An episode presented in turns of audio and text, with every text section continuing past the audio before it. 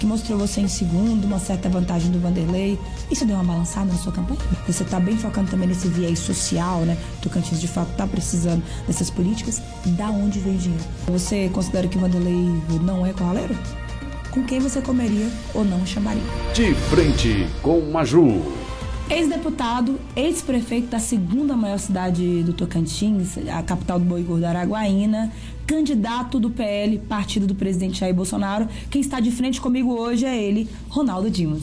Ronaldo, tudo bem? Tudo bem, você, Maju? Um grande abraço a todos os internautas e ouvintes, o seu, sua grande audiência, né? Obrigada, sempre com o chapéuzinho do lado, né? Calvície faz com que a gente Você sempre usar, usou, né? usou chapéu ou, ou, foi um adereço usado também para criar uma identificação sua, assim? Não, não foi um não é um adereço. De fato, é... a falta de cabelo no sol que a gente tem, você tem que criar uma proteção, né?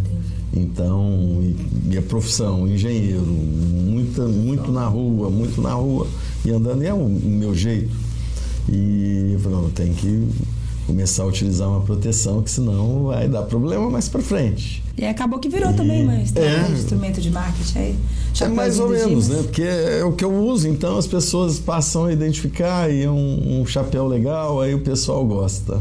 Bacana. Dimas, essa semana nessa campanha tão gelada e tão fria que estamos vivendo. Teve a divulgação da primeira pesquisa do ex-IBOP, atual IPEC, que mostrou você em segundo, uma certa vantagem do Vanderlei. Isso deu uma balançada na sua campanha? Não, pelo contrário. Até porque se for acreditar em todas as pesquisas que saem, a gente só fica olhando pesquisa. Não estou desmerecendo nem desacreditando nada. A gente tem as nossas pesquisas, os números são diferentes nós estamos tocando e acho que a campanha de fato, acho não, tenho convicção, a campanha de fato só começa agora, inclusive hoje, que é sexta-feira, né? É, com horário eleitoral gratuito. Ainda é muito, muito visto pelas pessoas, muito, muito, muito. E de, aí, na sequência, eu acho que daqui uns 10 dias as pessoas vão interagir mais e ela vai pegar fogo é nos últimos 20 dias. Sim. Então eu, eu acredito muito que é, é, agora que as pessoas vão começar. Eu tenho, ainda sou, sou muito desconhecido. Às vezes as pessoas já ouviram falar, mas não viram o que a gente realizou, não tem conhecimento, não tem conhecimento aprofundado das nossas propostas. Então, como que isso vai chegar no eleitor? Só através de mídias sociais? Não. Da discussão. E a discussão começa quando exatamente a televisão e o rádio chegam com a propaganda eleitoral nelas.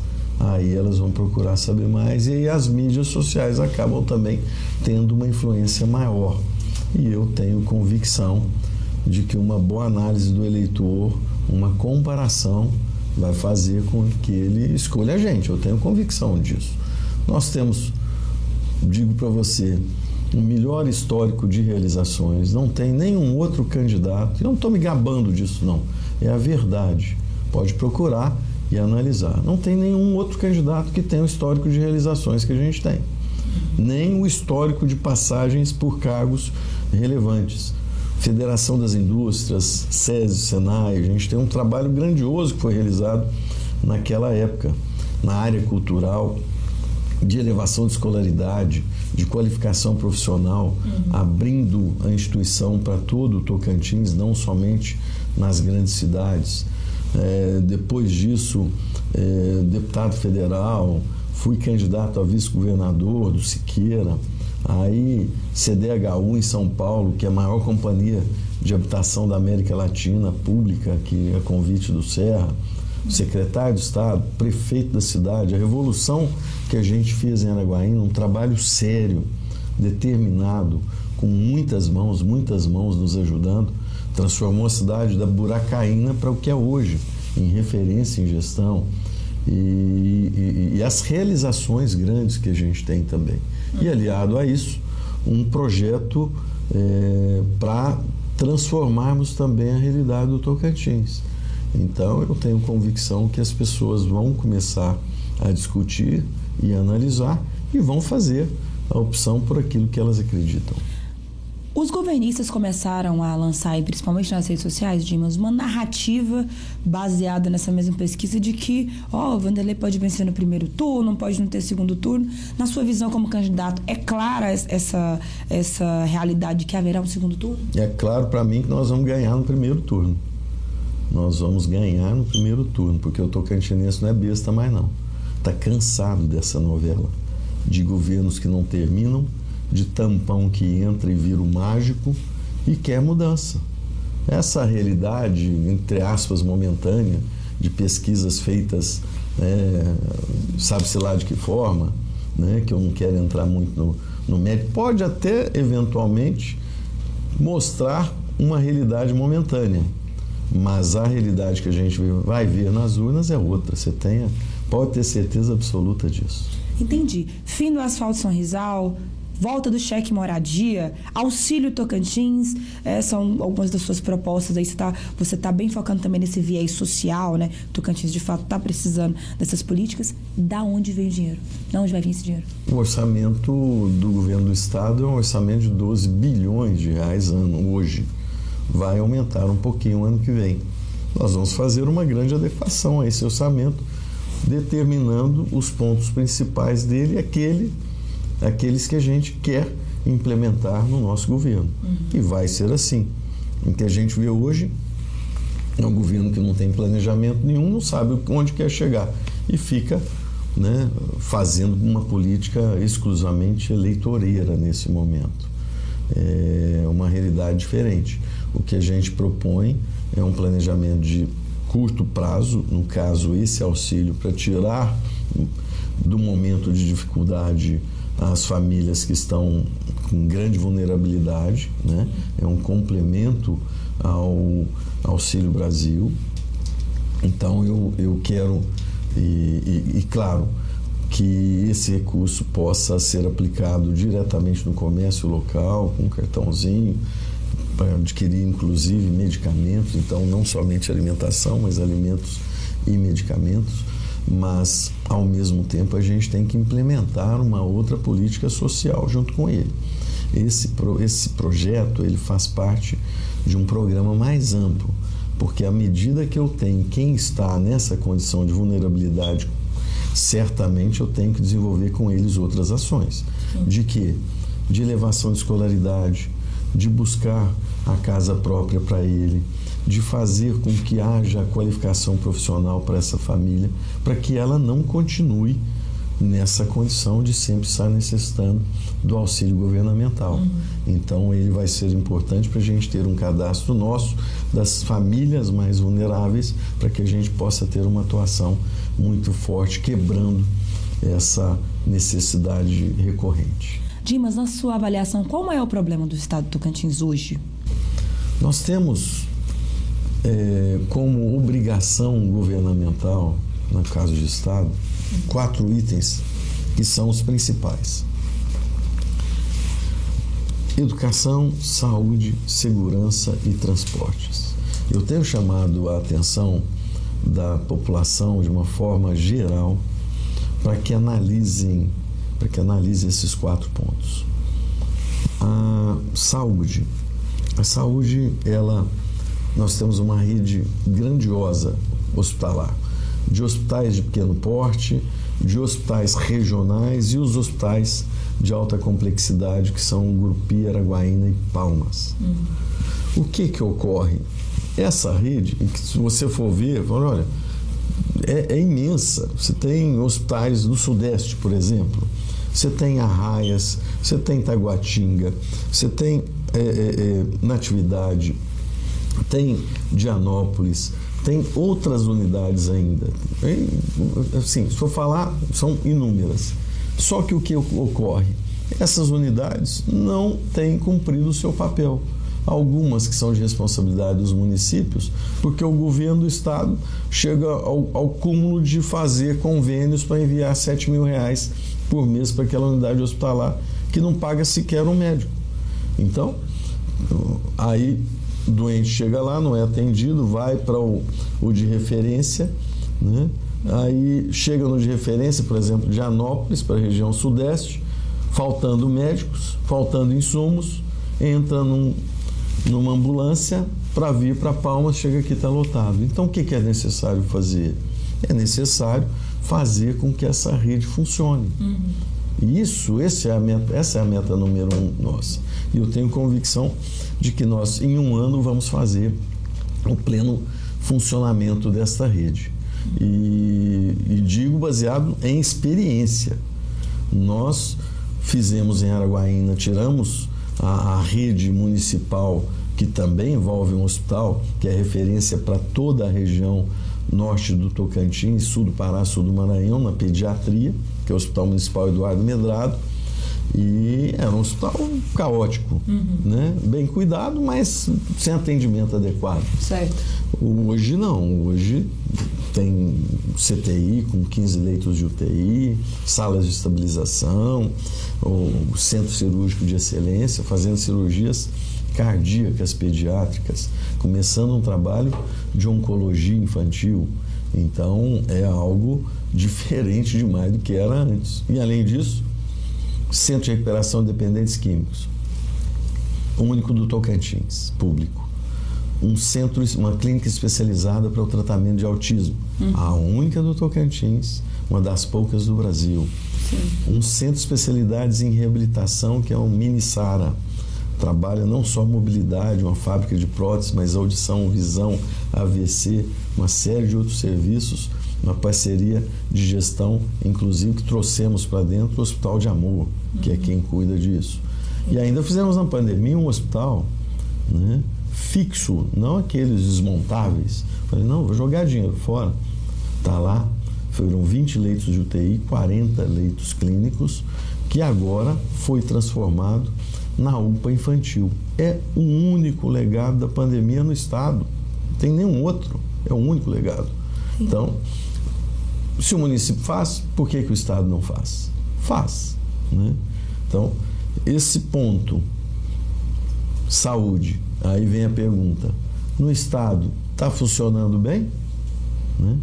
Se a gente passa para a educação, a educação ela saiu há 15 anos atrás do quinto lugar nacional e é bom que as pessoas saibam porque a obrigação constitucional do Estado é ensino médio.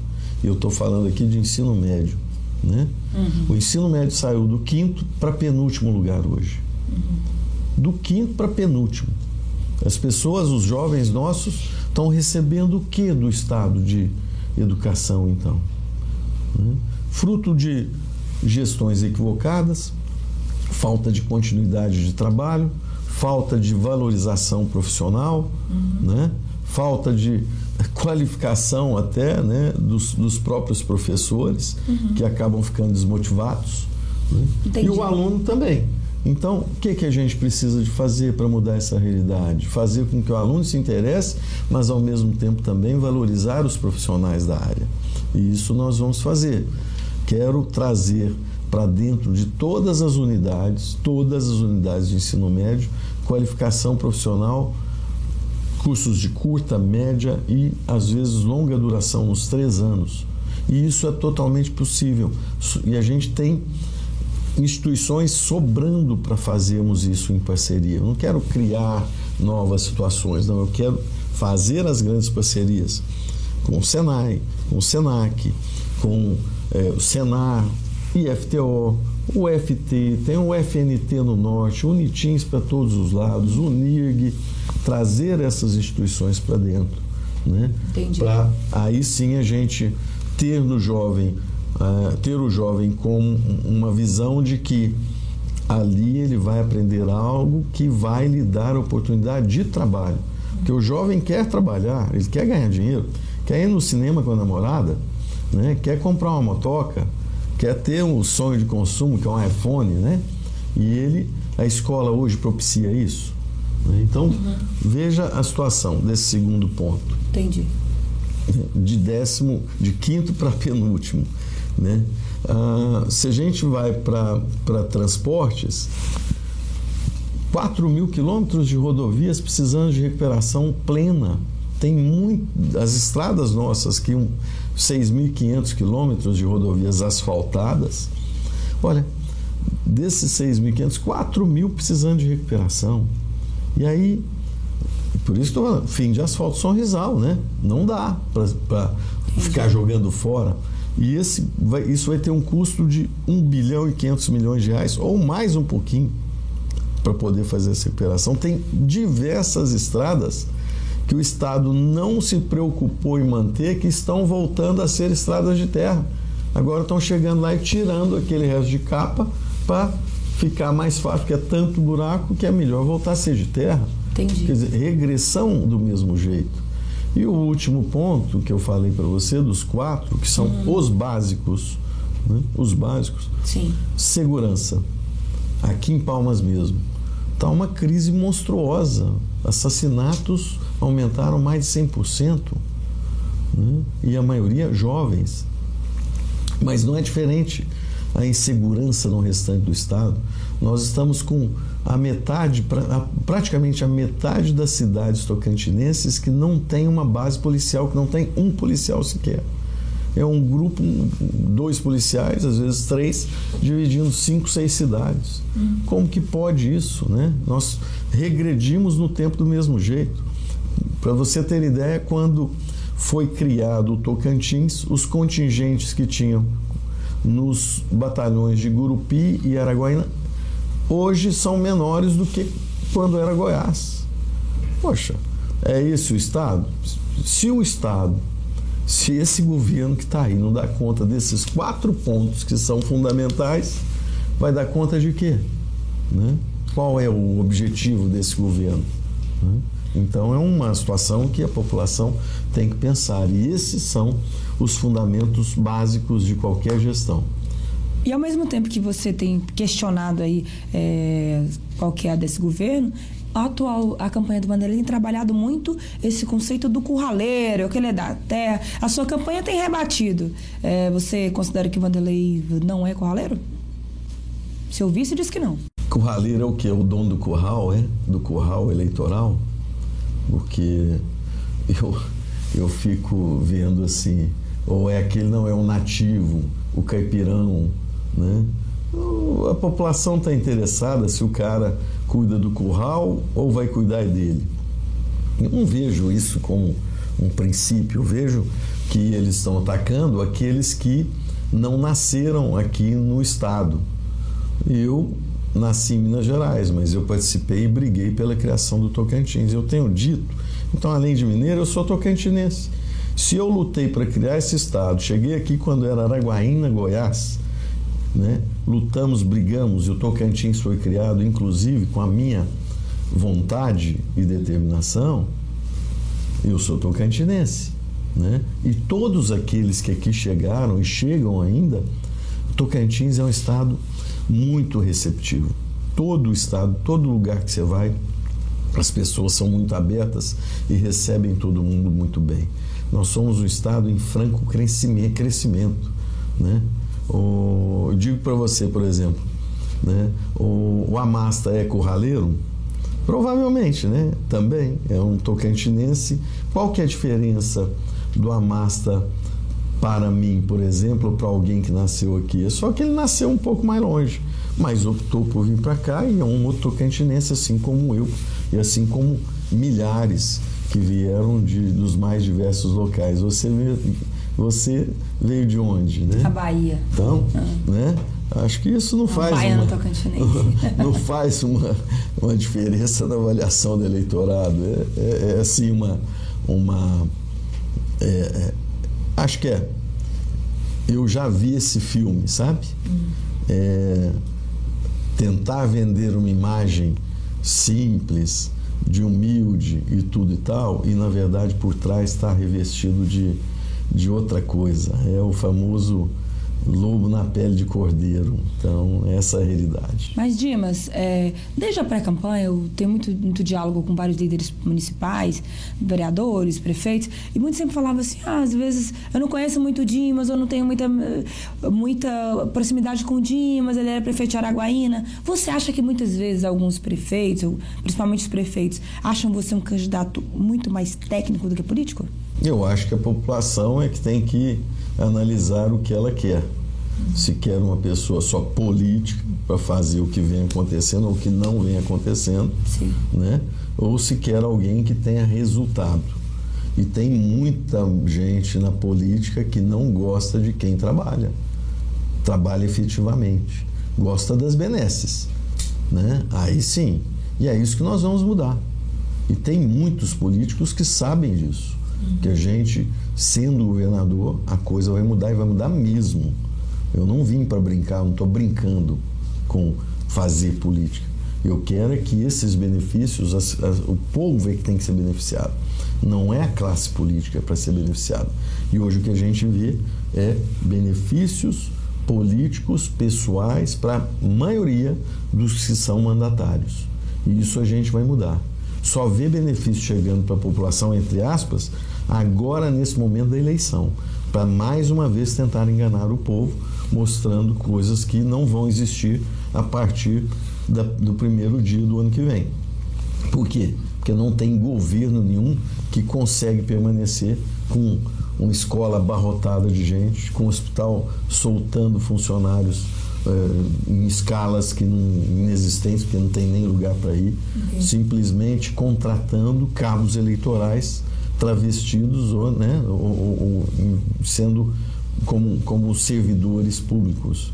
É, e as pessoas que estão lá, eles mesmos, observam isso. Como é que não observa? Sabe que isso vai ocorrer. Mas, às vezes, a dificuldade faz com que é, essa pessoa seja. É, Entendi.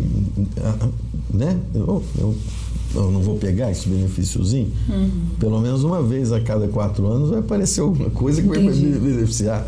E não é essa a minha visão. Né? A minha visão é de que o poder público ele é o grande indutor do desenvolvimento, é o grande indutor. O investimento público bem feito traz a iniciativa privada. A iniciativa privada investe na sequência.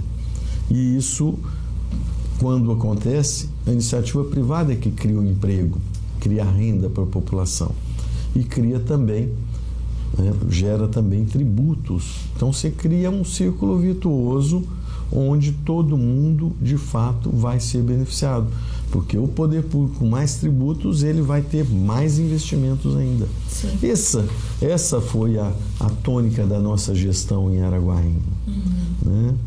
A cidade tinha um orçamento de 230 milhões de reais e anuais e uma população de 155 mil habitantes. Quando nós entregamos para o Wagner, o, o orçamento foi para 800 milhões de reais, cresceu mais de três vezes, uhum. né?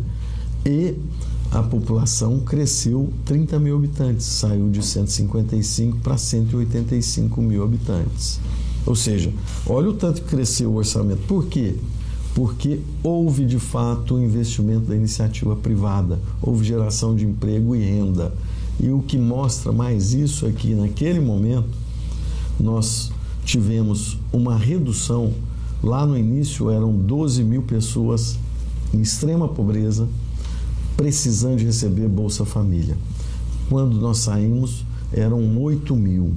Aumentou 30 mil a população e reduziu em 4 mil número de pessoas em extrema necessidade. Uhum.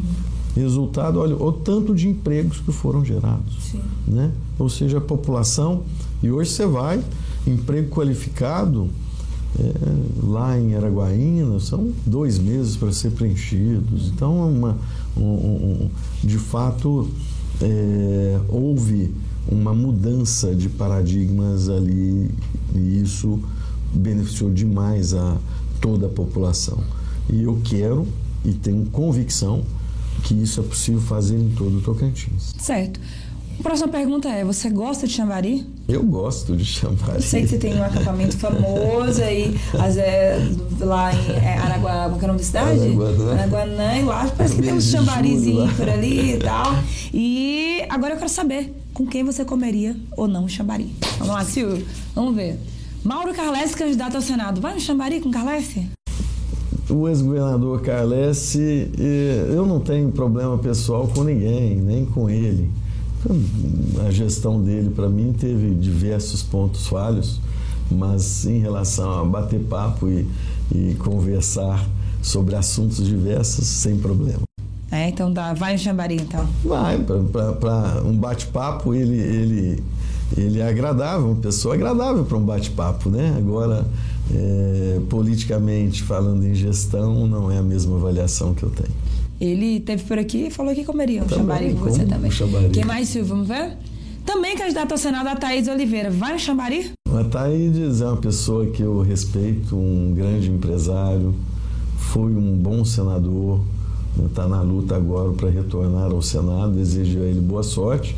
Não só comeria, como várias vezes a gente se encontra e come alguma coisa junto. Vocês chegaram a ensaiar e conversar muito sobre a composição para o Senado. Por que não deu certo? Olha, eu diria para você que é, a, essa história dessa eleição está muito estranha. E no último momento, ou nos fechamentos, nós avaliamos que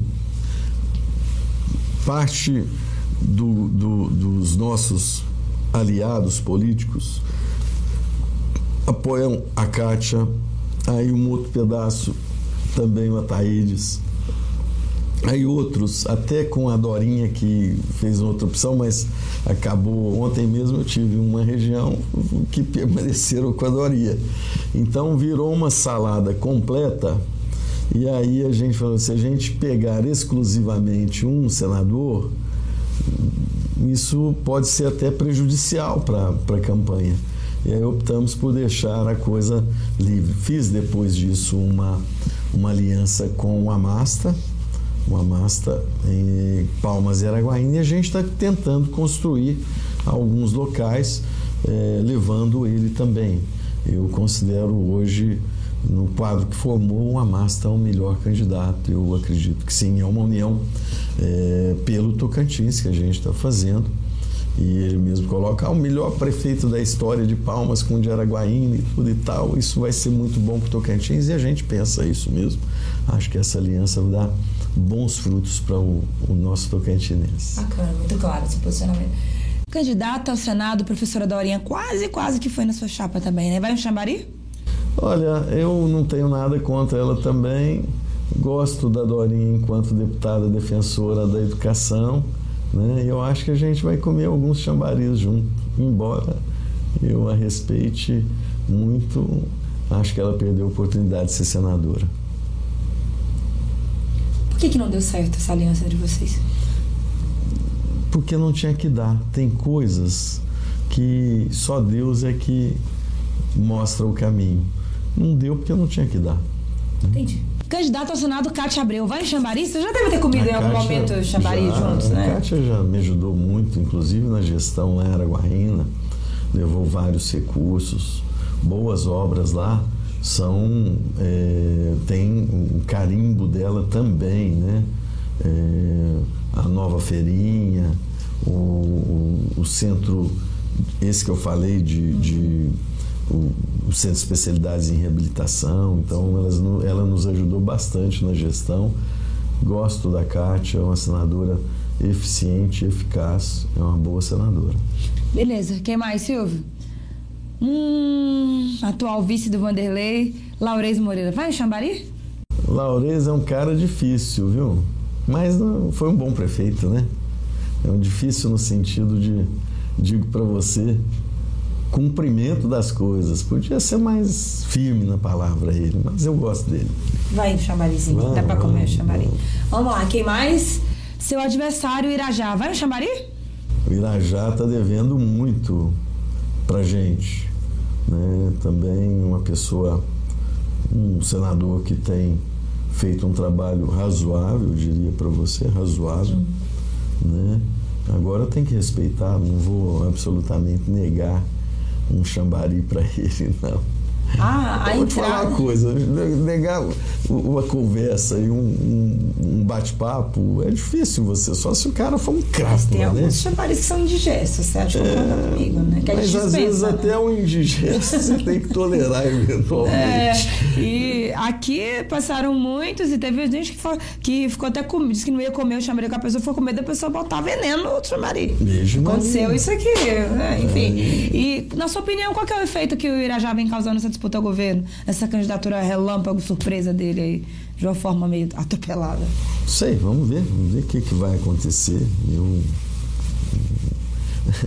acho estranho demais, né? porque, sinceramente, a própria população, como é que vai entender o partido dele nem coligar com o partido da mãe?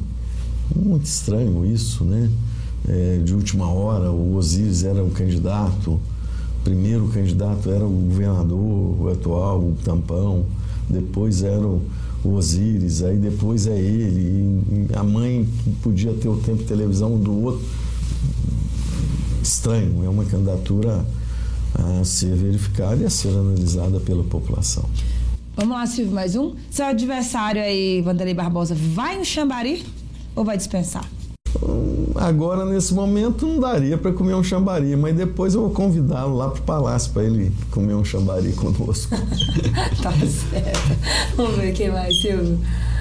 Paulo Mourão também é candidato a governo pelo PT. Vai em Xambari? O Paulo, ele eu conheço há muito tempo, respeito ele, ajudei ele quando foi prefeito lá em Porto Nacional, mandei recursos de emendas nossas, eu era deputado federal, foi um parceiro quando eu era presidente da Federação das Indústrias, ele era do PSDB, né, nessa época, e é uma pessoa que eu tenho, fico é, muito à vontade de comer um chambari com ele, embora né, com partidos totalmente diferentes, mas é uma pessoa que eu respeito. Os dois principais palanques nacionais, é aqui o do PT e o do, do PL, é. né? Então aí. Enfim, ex-presidente Lula candidato PT, vai um chambarizinho aí? O Lula eu fui deputado federal, ele era o presidente da República. É, nessa mesma época, embora de oposição, sempre, uhum. sempre de oposição, era PSDB, né, nós conseguimos trazer e realizar muitas coisas no Tocantins. Então, é, acredito que foi um, um, bom presidente, mas já passou o tempo dele. Né? Eu acho que as pessoas têm que ter tempo seu na vida. E não vejo ele com um pique mais de presidência da República. As pessoas têm que estar com vontade, estar com garra, estar com determinação. E ele podia estar do lado do Fernando Henrique, sendo conselheiro, né, tal, Fernando Henrique, Sarney, ele está nessa turma já para mim. Mas com satisfação comeria um chambari com ele, tirando essa situação de voto aí, já é outra linha.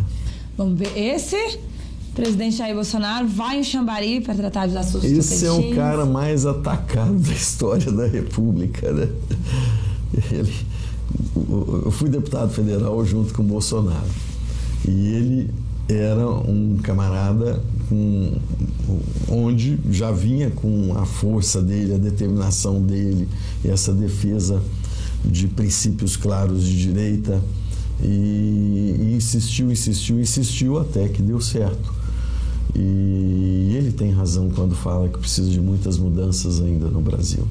A gente tem que reconhecer o trabalho que ele tem realizado e mais do que isso, você chega num momento como esse, a nível nacional, a nível mundial, onde você faz as análises do que vem acontecendo nos mais diversos países e vê que o Brasil tem sido uma referência no pós-pandemia.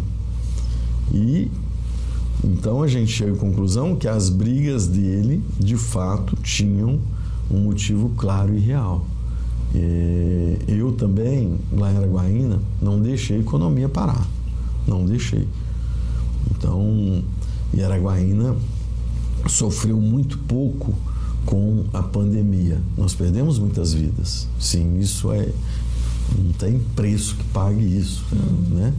Mas ah, hoje a cidade, a cidade se recuperou muito rapidamente e, e, e o sofrimento foi menor diferente de muitas outras que tiveram fechamentos e tudo, nada acontece, quebradeiras, uhum. né? E demoraram um pouco mais, estão demorando um pouco mais para recuperar. Mas como um todo, no Brasil, o Brasil tem se mostrado muito melhor do que praticamente todos os outros os demais países. Uhum. E é fruto de uma política implementada por ele. E eu acho que e se depender de mim, vai ser o próximo também presidente da República. Ele vai vir aí reforçar a sua campanha, na agenda de campanha? Aqui? Eu acredito que sim, espero que sim. A gente tem que compreender, né, Maju, que o Tocantins tem um milhão de eleitores, um pouco mais de um milhão de eleitores. E uma agenda corrida dessa, é, se passar aqui é meio assim, oi tchau, né? Uhum. Então vamos ver como é que a gente programa isso. Tem uma programação lá para a região do Bico com ele, vamos ver se vai dar tudo certo. Certo. É, você é o palanque oficial do PL, do Bolsonaro aqui, né, para candidato ao governo, mas você acha que tem muitos grupos aí querendo pegar uma caroninha aí no Bolsonaro? Tem muitos grupos que são aqueles, né? Opa, se o PT subir, eu tô com o PT. Se o PT, se o PL subir, eu tô com o PL. Ah, não, se for o Ciro, eu tô com o Ciro. Eu vejo é muito isso acontecer. Nosso palanque é Bolsonaro. Tá claro, né? Tem uma figura que eu não coloquei no Chambari, porque, inclusive, já vi vocês comentando Chambari várias vezes, que é uma peça importante, fundamental para sua campanha, o senador Eduardo Gomes. Qual é o papel que ele está fazendo aí nessa sua empreitada rumo ao governo? O Eduardo é melhor comer feijoada, né? Que a feijoada dele é famosa e boa, muito boa mesmo. O Eduardo está sendo um, um, grande articulador junto a toda a classe política, né? Mas é, a gente tem nele também um papel muito importante nessa é, ligação com o PL nacional, com o próprio presidente da República e com o eleitor. Então, hoje mesmo ele está a gente está tá indo lá em Paraíso daqui a pouco, uhum. lá com o Celcinho. Tem alguns eventos, Miracema, depois Colinas. Eduardo é um amigo e na luta junto conosco para virarmos essa página na história do Tocantins e começarmos uma outra nova. Bacana. É, Dimas, uma última pergunta. É, você é o vice Alfredo Júnior, deputado. Vejo que na sua campanha tem uma figura também que tem chamado muita atenção, que é a da Vânia, sua esposa. Dá para ver que ela está sempre do seu lado e tal. Mas eu quero saber de você. É, eu estava olhando seu plano do, de governo, também não vi. É, o que, que você pensa de políticas para as mulheres? Olha, eu. Você veja bem, aquilo que a gente falou em relação a educação, a qualificação profissional, né? O que a gente tem falado, que começou, posso falar da habitação também, uhum. essas políticas sociais de resgate, elas sempre têm que estar mais calcadas na mulher. Porque, é, querendo ou não, gostando ou não, às vezes o homem faz alguma besteira que não deve, né? o papel de chefe de família. E a mulher não, ela é mais firme, mais compenetrada na relação familiar. Então, sempre as políticas sociais vão estar mais focadas nas mulheres. Uhum. Então, esse é o objetivo. E vai estar muito junto com a Vânia. A Vânia tem, de fato, é, um, mostrado que não vai ser uma figurante, não vai ser mesmo, e ela é, nessas políticas sociais, políticas de idosos também, que é importante a gente pensar as políticas para as mulheres, né? E as políticas sociais como um todo, ela vai estar muito à frente, inclusive na parte habitacional. Quero beneficiar pelo menos 30 mil famílias, a gente está falando aí algo em torno de 120 mil pessoas, uhum. seja com casa própria, com cheque moradia, com um programa de empreendimento imobiliário que a gente quer fazer para as classes mais favorecidas, vamos dizer assim, mas que não têm condições de sair do aluguel, porque às vezes a família junta tudo lá, ganha 5, 6 mil reais, não entra num programa habitacional, né, que é o, o subsidiado, e não consegue adquirir sua casa própria porque não está sobrando muita coisa ali. Então, o que quero fazer? Loteamentos né, com áreas estaduais uhum. bem organizados, fazer uma licitação. A empresa que ganhar tem que ofertar né, a condição do financiamento, seja através de bancos ou próprio, e com o menor custo possível para aquele projeto apresentado. Então, as casas de dois ou três quartos, e eu estou falando isso aqui porque nós fizemos isso em Araguaína. Uhum. Né? São mais de 900 unidades que foram financiadas pela Caixa Econômica e o lote é gratuito, fornecido pelo município. Eu quero fazer isso nas principais cidades né, com lotes gratuitos fornecidos para esse projeto. Aí Entendi. a prestação de uma casa vai para 800 mil reais, que é praticamente o preço do aluguel. Muito então, bem. cheque moradia e esses programas, a Vânia vai nos auxiliar muito. Então, são políticas muito mais focadas também na família, consequentemente, na no melhor chefe de família que acabam sendo as mulheres. Bacana, Dimas, muito obrigado pela sua presença. Sei que agora você vai aumentar o batidão da campanha. Desejo sucesso, sorte, que o tocantinense faça a sua escolha de, comparando os candidatos de acordo com o que achar melhor, viu? Muito obrigada. Acompanhe aí, né, os programas eleitorais agora que vão vir as principais propostas. É isso aí. E você que está nos acompanhando, obrigada pela sua audiência. Nós tratamos aqui de assuntos importantes, propostas, falamos de política, de posicionamento, mas conseguimos com certeza mostrar um pouco para vocês aí do que pensa e do que propõe o candidato PL, Ronaldo Dimas. Obrigada pela sua companhia. Até o nosso próximo de frente com a Maju. E você já sabe, as eleições 2022 passam aqui pela Gazeta, com o jornalismo apura- apurando tudo, checando tudo, porque você já sabe, aqui, antes de ser notícia, tem que ser verdade. Até a próxima. Abraço.